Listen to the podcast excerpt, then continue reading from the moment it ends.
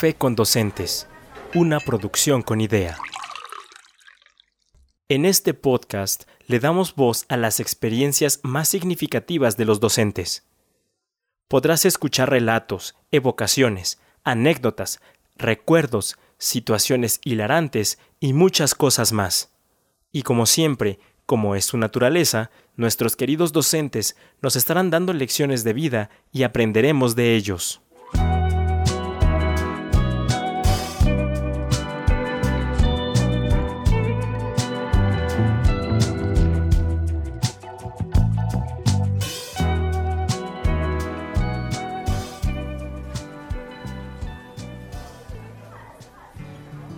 Hola, bienvenidos una vez más a Café con Docentes, este espacio que comparto con Cari y Chio. Cari, ¿cómo estás? Cuéntame. Hola Lolis, ansiosa de escuchar la historia de esta semana. Yo estoy aún más ansiosa porque no tengo nada de esta historia, no sé ni el título, así que estoy más que intrigada. ¿Y tú, Chio? ¿Cómo estás? Mi oportunidad voz a esta historia, así que estoy muy contenta. Sí, te entiendo, cuando nos toca narrar es como que una vibra muy diferente. Pues Cari, cuéntanos porque tú sí sabes el título de este relato, así que compártelo. Sí, el relato me llama mucho la atención desde su título porque se llama El poder de la palabra. Y me llama la atención sin saber de qué se trata porque solamente Chio sabe de qué va la historia. Me llama la atención porque justamente es la palabra lo que le da significado a este podcast. La palabra de ustedes, quienes nos escuchan, es lo que va conformando episodio a episodio y es el motivo que nosotros, nosotras tres estemos reunidas aquí con una buena taza de café compartiendo con todos ustedes. Así que vamos a darle paso a nuestro invitado especial, el relato. Adelante, Chio. Gracias, Cari. Pues bueno, esta historia comienza así.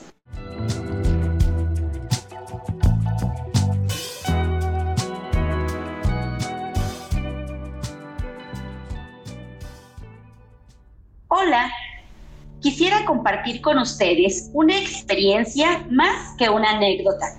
Es sobre una actividad que le dio un giro de 360 grados a mi práctica docente y de paso a mi rol como mamá de dos niños en edad escolar. Como ya sabemos, la asistencia a los consejos técnicos es obligatoria y yo asistí en representación de la directora del preescolar donde me encontraba laborando.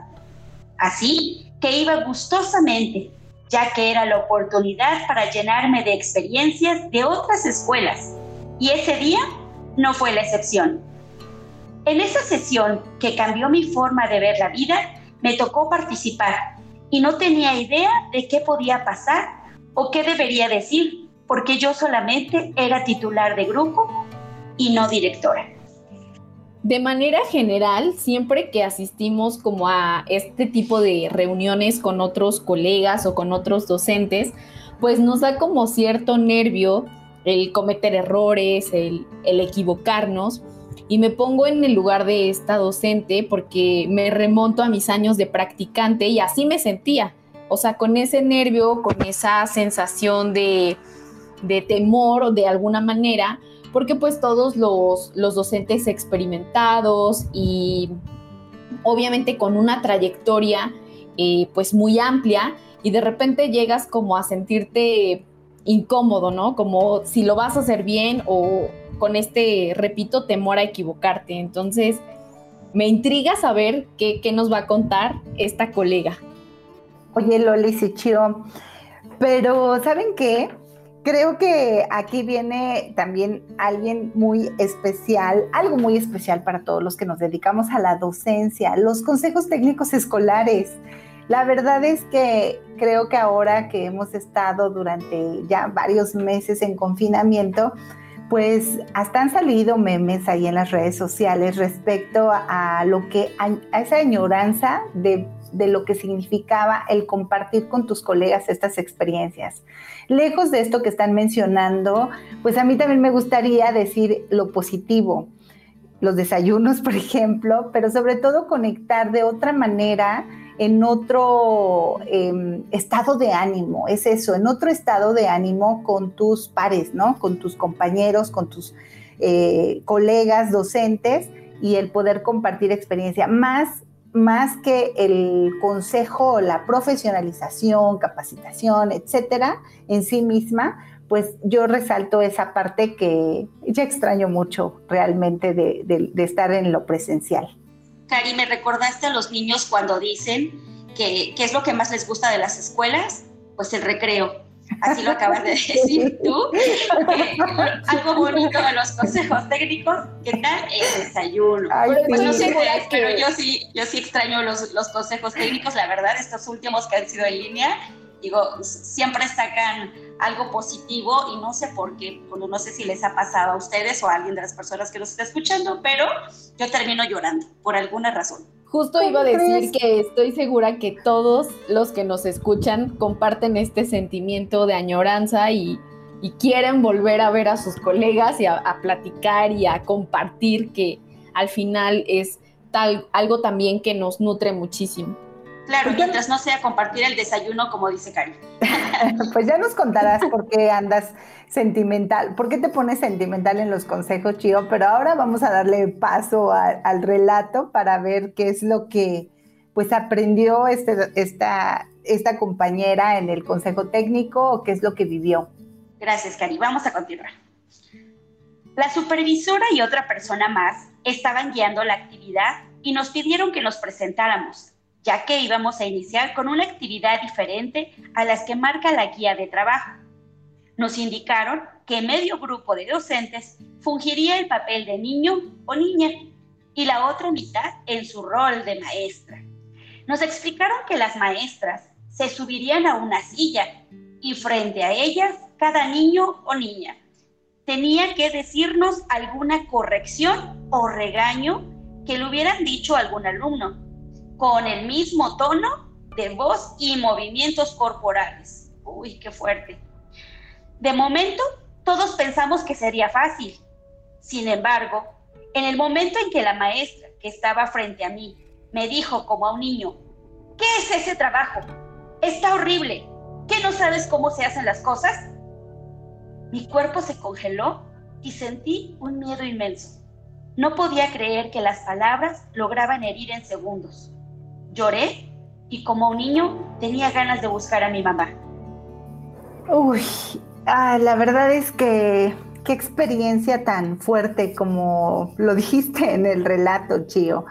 Eh, me parece que este tipo de actividades de, de rolling player, pues son pues muy impactantes, ¿no? Muy impactantes cuando las haces realmente y el utilizar el tono de voz como lo acabas de leer y sobre todo eh, me parece muy significativo el haber utilizado esta cuestión de altura, de haberla subido en una silla, pues todavía resulta pues con mayor impacto a nivel emocional, a nivel psicológico.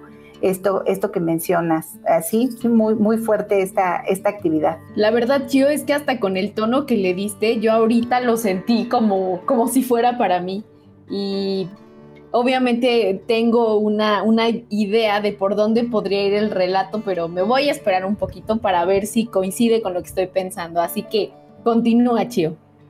Espero que no me haya salido como muy natural el regaño y vamos a pensar que estoy dramatizando bien la historia. Voy a continuar. Posteriormente, me tocó a mí realizar el mismo ejercicio y creo que mi cerebro ha omitido la frase que mencioné, porque no recuerdo qué dije a ciencia cierta, pero algo tenía que ver con la tarea. Después de decir mi frase o mi regaño, vi hacia abajo y la maestra tenía la misma cara que yo. Al finalizar, nos pidieron sentarnos y expresar nuestros sentimientos. Yo lloré como una niña porque recordé algunos regalos regaños de la infancia y lo mucho que había preferido que me corrigieran de otra manera. Ese día ha marcado mi vida. Desde ese día cuido mucho el cómo me expreso con mis alumnos, con mis hijos, y recuerdo la importancia de una sana comunicación, del respeto y del gran impacto que como docentes dejamos en nuestros niños para toda la vida y del poder de una palabra. Gracias, saludos y un abrazo. Es así como termina la historia nuestra compañera docente.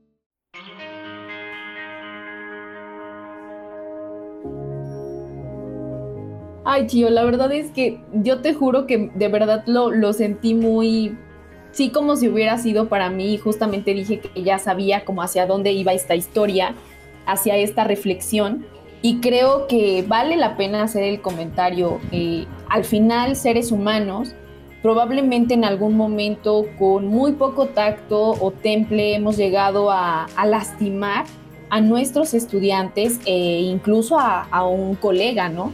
Entonces creo que la manera en la que hacen o hicieron esta dinámica, pues fue vital para cada uno de esos docentes porque se han llevado invariablemente un gran aprendizaje. Justamente esta manera en la que nos dirigimos a cualquier persona puede marcar un rumbo muy distinto y más cuando se trata de niños, de nuestros alumnos, de nuestros estudiantes. El poder de la palabra es muy grande y con una palabra de aliento podemos hacerlos sentir capaces de todo. Podemos hacer que vuelen, que imaginen, que creen. Pero cuando nosotros hacemos eh, algo contrario, cuando nuestras palabras son para, para regañar, para llamar la atención, eh, pues muchas veces las, las usamos así, sin sentido, ¿no? Sin, sin reflexionar lo que estamos diciendo y bueno, los lastimamos, eh, afectamos su autoestima, su confianza y qué gran eh, enseñanza, de verdad, qué gran mensaje con este relato. Y obviamente para esos eh, colegas que lo vivieron, pues fue algo de mucho valor. Y como lo comenta nuestra amiga de la historia, pues no fue una enseñanza nada más para el ámbito profesional, sino también como personas reflexionamos sobre la manera en la que muchas veces, sin pensarlo, decimos y posteriormente pues nos arrepentimos. Además, Lolis, a mí me parece algo muy positivo el que se den estos espacios para poder eh, tener estas actividades que, como bien lo acabas de decir, te ayudan tanto en, en tu formación como docente y en tu vida personal. Finalmente, ambas están vinculadas y el hecho de que vayamos aprendiendo, que vayamos creciendo en todos los sentidos de manera integral, pues siempre va a ser algo muy, muy positivo, ¿no? Y que no solamente eh, pues nuestros compañeros se, se ciñan a la guía de trabajo, sino que también den espacio para poder este, platicar y hacer estas, estas actividades que enriquecen mucho. Oye, Chio, yo creo que vale la pena compartir con Lolis y con toda nuestra audiencia algo que tú y yo vivimos juntas. Hay que compartirles primero que Chio y yo tuvimos la oportunidad de trabajar durante varios años juntas en un preescolar y que el uso de la palabra pues se convirtió en todo un suceso dentro de nuestra institución, pero que efectivamente también trascendió al ámbito personal, porque ambas, pues además de ser educadoras dentro de esta institución, pues éramos madres de familia en ese momento de pequeños también con edades similares. Y, pues vamos a compartirles a Lolis porque no, no, lo sabe, es la primera vez que lo vamos a poner también en esta mesa y con este rico café que respecto al uso de la palabra, pues eh, nosotros también tomamos muchas capacitaciones respecto a cómo dirigirnos eh, con nuestros niños, esta disciplina inteligente, esta comunicación no violenta, etcétera, etcétera. No vamos a teorizar acá, pero sí nos tomábamos muy en serio ese papel incluso de, yo creo que esto, esta técnica todo mundo la sabe, de cuando quieres hablar con un pequeño tienes que agacharte y quedar a la altura de, sus ojos para poder hacer que justamente estas palabras pues tengan un significado diferente y realmente el pequeño te escuche, etcétera, etcétera. Pero era tanta la capacitación que recibíamos, pero sobre todo este compromiso con esto del lenguaje, que Chio recordarás que pues ya también nos dirigíamos así con nuestros hijos, ¿no? Y que después en otro ámbito más personal y familiar, pues hasta ellos ya ponían sus ojitos un poco en blanco y decían, es que ya me estás hablando como estás, como hablas en la escuela, ¿no? Entonces, a mí me parece que, que esto pues es muy muy curioso y muy peculiar porque sí vas creando una nueva forma de comunicarte. ¿Te acuerdas, Chio? Por supuesto que me acuerdo. Ya en casa me decían, ya no estás en la escuela, ya puedes hablarnos en otro tono, porque definitivamente hasta eso te llevas, ¿no? El tono, el de decir, oye, respeta, a ver, vamos a platicar, vamos a respirar, ¿no? Eh, pues son cosas que vas aprendiendo en, en, la escuela y que las haces parte de ti y que de alguna manera trascienden, ¿no? Hasta las familias yo creo que es muy positivo. Ay, chido, es que juro que escucho esta, esta frase que acabas de decir de vamos a respirar, porque apenas la refería en una cena aquí en casa y de verdad, los ojos de mi adolescente hija se pusieron otra vez en blanco, pero sí se soltó una carcajada porque me dijo, es que de verdad eran muy intensas, ¿no? porque el uso de la palabra, la forma en que tú comunicas, pues deja huella de dos maneras, no hay de otra, es ineludible, una huella positiva o una huella negativa. Y aunque suene un poco a chiste, un poco a esta parte de chocante, ¿no? Chocante de hablar así, me parece, y, pues yo sí me jacto en decir que, que lo que desarrolló en nuestros hijos, esta forma que, en que otros compañeros, otros colegas, pues nos comentaban respecto al comportamiento de nuestros hijos, al comportamiento de nuestros pequeños en nuestra escuela, pues sí era algo que los caracterizaba, entonces, pues, ¿cómo ves esto que te compartimos, Lolis, junto con, eh, con todos los que nos escuchan? Pues ahora que lo comentas, Cari, y que incluso haces referencia a esta cena familiar, a mí me sucede con mis sobrinas, porque todo el tiempo están imitando la manera en la que las maestras hablan en ese sentido positivo, como de, a ver, todos derechitos, vamos a hacer una fila. Y todo el tiempo tratando de llevar estas reglas de la escuela a la casa. Y creo que también vale la pena decirlo, ¿no? Eh, siempre eh, la manera de trascender de los docentes es en ese momento, eh, a veces cuando no están presentes, cuando no estamos presentes, cuando se dan estos pues cambios positivos en los alumnos que llegan hasta su, hasta su hogar, o sea, que pueden transformar bien su dinámica familiar. Entonces, creo que ya lo hemos mencionado, en este sentido, el poder de la palabra, como lo mencionaste, puede ser positivo o negativo y ojalá que a partir de esta reflexión eh, que nos compartieron el día de hoy, pues cada uno de nosotros y de quienes nos escuchan puedan analizar sus palabras, sus acciones y si en algún momento eh, hemos cometido algún error, corregirlo y seguir adelante con la mejor actitud el mejor trato y la mejor disposición para con nuestros estudiantes. ¿Qué aprendizaje te deja esta historia, Cari? Ah, pues yo creo que nunca dejamos de aprender y que siempre debemos de tratar de incorporar hábitos más saludables en la forma en que nos comunicamos con el otro. Eh, vuelvo a traer a colación el hecho de que pudiera parecer un tanto chocante, un tanto repetitivo, pero es muy importante que cada uno de nosotros vaya regulando la forma en que queremos comunicar con el otro, en, los que, en la forma en que queremos conectar con el otro. Esto, créanme, y se los comparto, me ha funcionado mucho en la parte profesional, pero sobre todo también en la parte personal. Sí, eh, incluso hasta el mandar un mensaje, ya no usando la propia voz, mandando un mensaje, si por alguna circunstancia no se ve el número, eh, pues he tenido comentarios de ya, ya sabíamos que eras tú, precisamente por la forma en que utilizas las palabras. Entonces, pues eso es lo que me deja esta lección. Creo que ya hemos dicho eh, lo importante y la propia reflexión que hace nuestra querida colega que compartió esta significativa historia con nosotros.